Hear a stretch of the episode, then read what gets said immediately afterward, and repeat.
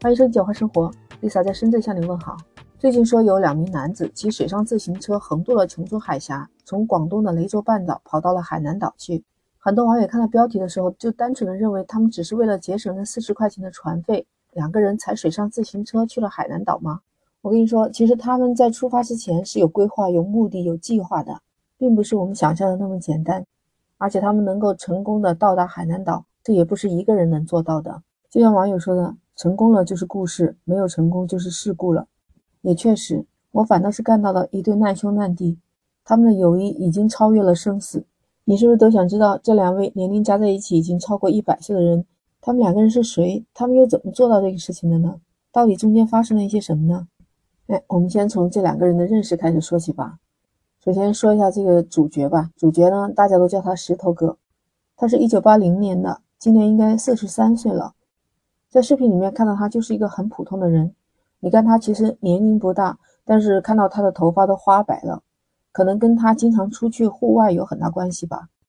另外一个年纪较大的呢叫老周，他的年龄是六四年，今年是五十九岁了，快六十岁的人了。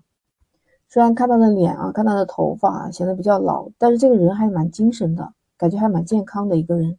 老周呢不怎么说话，主要都是石头哥在说。石头哥说，他们两个人其实也就是才认识五个多月的朋友。当时的老周他是一个流浪汉，那时候靠着一辆电动三轮车去捡一些废品啊，卖钱啊，换自己的生活费。当时石头哥看到他了，其实就想给他提供帮助，但这老周一直没有接受。到有一天的时候，老周的电动三轮车没电了啊，他身上又没钱，所以石头哥就给他支付了二十块钱的电费，还请他吃了一碗七块钱的面。从那以后啊，老周每次看到这石头哥就喊他恩人恩人，一来二往，这两个人的感情就慢慢的加深了。石头哥认为老周这个人是重情重义的，他说他自己八年来也帮助了不少人，但只有老周是第一个愿意陪着他的人。他觉得他们两个人有莫名其妙的一种缘分，可能真的是有上天注定吧。二二年的十二月份的一天呢，石头哥就问这个老周，问他有没有看过海。老周说没有看过海。石头哥去过海南岛啊，他觉得那个地方的天气也很温暖，还有海看，他就对老周说：“那我们一起去看海吧。”他带他去看海，因为在这八年中间啊，石头哥他经常去各个地方参加公益文化事业，他又收藏一些农耕民俗产品，还去其他地方去拍照、办文化展览。他当时是把自己的房子卖了去做这些公益事业的，而且他已经跑遍了全国三十一个地方，那大部分都是自驾出行了。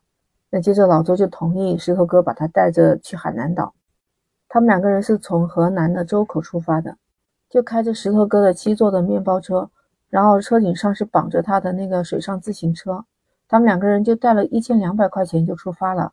从河南开到广东的时候，一千两百多块钱也用掉了一千来块钱了，手上剩下两百块钱。从广东到海南坐船是不要多少钱，两个人就四十多块钱。但是要把这个车带过去的话，就要四百多块钱。那确实当时手上钱不够，石头哥就突发奇想说，踩着水上自行车过去。地图上看，就是从广东到海口的直线距离只有二十公里。石头哥根据自己平时踩过水上自行车的经验，他觉得他们两个人可以踩过去吧。他觉得他以前去湖北、湖南、广西这些地方，他都横穿长江、横穿湘江，还有贺江。可能他就是这样想的，自己也能踩着水上自行车到海南岛去。石头哥本来就说他对他自己的专业技能水平、还有耐力、还有体力还是非常自信的，他也不会很盲目的去做这个事情。他在出发前呢，也勘探好了位置，就选择了一个广东的雷州半岛下水，就只带了一些吃的，还有衣服，固定在水上自行车上面。其实出海以后是看不到大陆，更加是看不到海南岛的。两个人只能通过太阳的方向，还有手机导航去辨别方位。石头哥还说，最开始两个小时的时候，他们都找不到方向。我不知道他这种简单的一个自行车，在水上面可以骑，在海上面他有想过真的能骑吗？我跟你说，Lisa 是住在深圳，住在海边的，那个海浪打过来，真的是能把人卷进去的。结果其实也出乎了石头哥的意料。他说：“发现真的骑到海上时候啊，那一刻突然发现有那种面对生命有威胁的那种恐惧。两个人当时只有一个想法，就是活下来。就水上自行车有个最大的问题，就是你在海面上是不能停的，也知道啊，如果一停下来被浪一打，连人带车就会卷进海里面去了。所以这个自行车得不停的踩。那这个中途要换人呢，一个人的体力不能全程都踩完呢。当时是老周先骑的，老周年纪比较大嘛，石头哥就说想和他换一个位置，但是老周还是拒绝了，因为他害怕自行车失去平衡翻车。一直到老周踩不动了，体力不支的时候，他们两个人才决定换位置。那时候石头哥就是一手抓住前面的把手，另一个手呢叫抓住座椅，快速的把脚挪到前面去。这也太惊险了吧！这两个人在海面上换位置，后面的骑行就是石头哥了。石头哥说，前面一段的时候啊，石头哥还在后面啊，大声呼喊啊，面对大海呼叫。但是老周的话就特别的紧张，就感觉那个生命都要提到嗓子眼上去了，说的真的是有惊无险。还好他们已经安全的抵达了海南岛。你知道上岛之后啊，老周握着石头哥的手，他说他们两个人现在是提着脑袋在办这事儿的。他们俩从此以后就是生死之交了。哎呀，想象得到他们两个人那个时候的感动的画面啊！你想想，这不是一般的水上骑行啊，这是在茫茫大海上横渡了琼州海峡。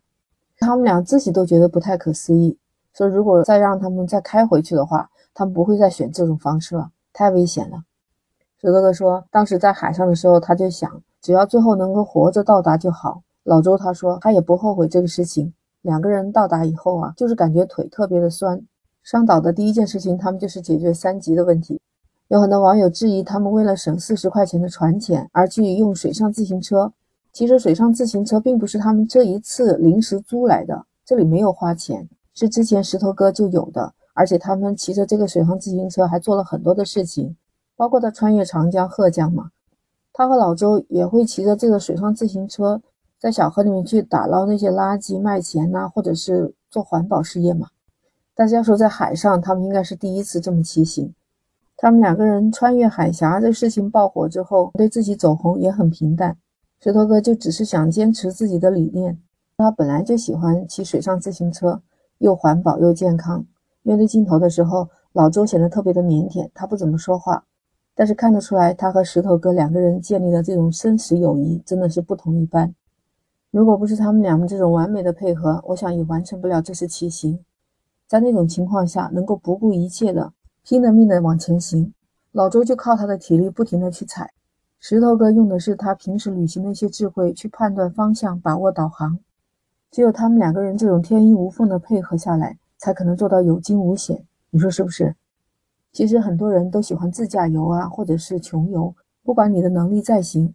有一个好的旅途中的搭档，那真的就是一块宝，你知道吧？他们两个人上岛了之后，当天晚上就睡在草地上的。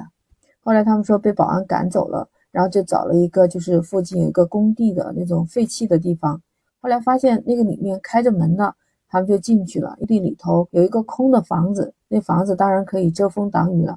他们也不知道从哪儿找来的被单啊什么的，就铺在地上就开始睡觉了。他们身上都没什么钱了嘛。所以他们当时吃的也不好，就我们看来住的特别差的地方，对他来说，他说这个地方还挺不错了。在现代社会里面，大家都喜欢看钱，那像他们两个人这样的用命换来了生死之交，那真的不多见。希望他们以后会越来越好吧。那 Lisa 今天就和你聊到这儿，不知道你什么看法？欢迎在评论区留言。那下一期讲话生活再见。